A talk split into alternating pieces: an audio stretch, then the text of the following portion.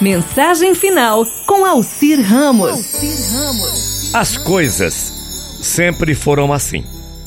Um grupo de cientistas colocou cinco macacos numa jaula. No meio, eles colocaram uma escada e sobre a escada, um cacho de bananas. Quando o macaco subia na escada para pegar as bananas, os cientistas jogavam um jato de água fria que nos que estavam ali no chão, mas uma água muito gelada. E depois de certo tempo, você entendeu, né? Quando subia na escada, eles jogavam água gelada naqueles que ficavam no chão. Depois de um certo tempo, quando o macaco ia subir aquela bendita escada, os outros o pegavam e enchiam de pancada, batiam no macaquinho. Com mais tempo, mais algum tempo, nenhum macaco subia mais a escada, apesar da tentação das bananas.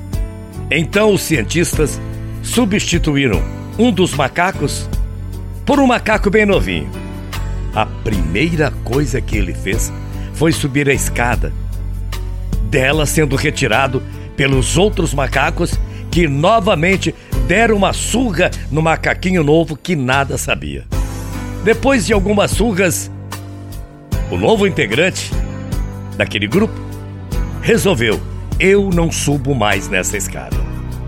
Um segundo foi substituído.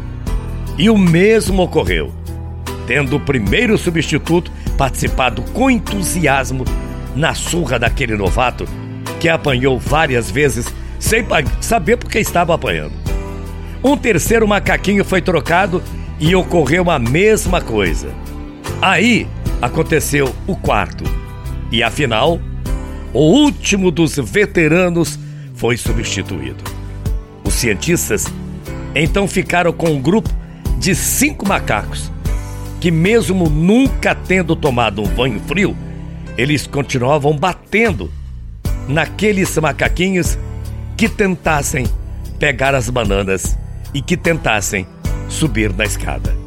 Na realidade, eles apanhavam, mas não sabiam por que estavam apanhando.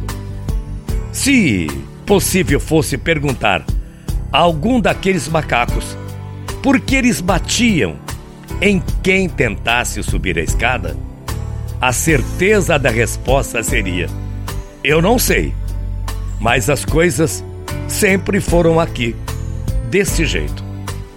Triste época, né? Mais fácil desintegrar um átomo que um preconceito, disse um dia Albert Einstein. Muita paz muito axé para todo mundo. Que você tenha uma grande tarde de quarta-feira. Amanhã às 8 contaremos com você novamente aqui na pista da 98.9.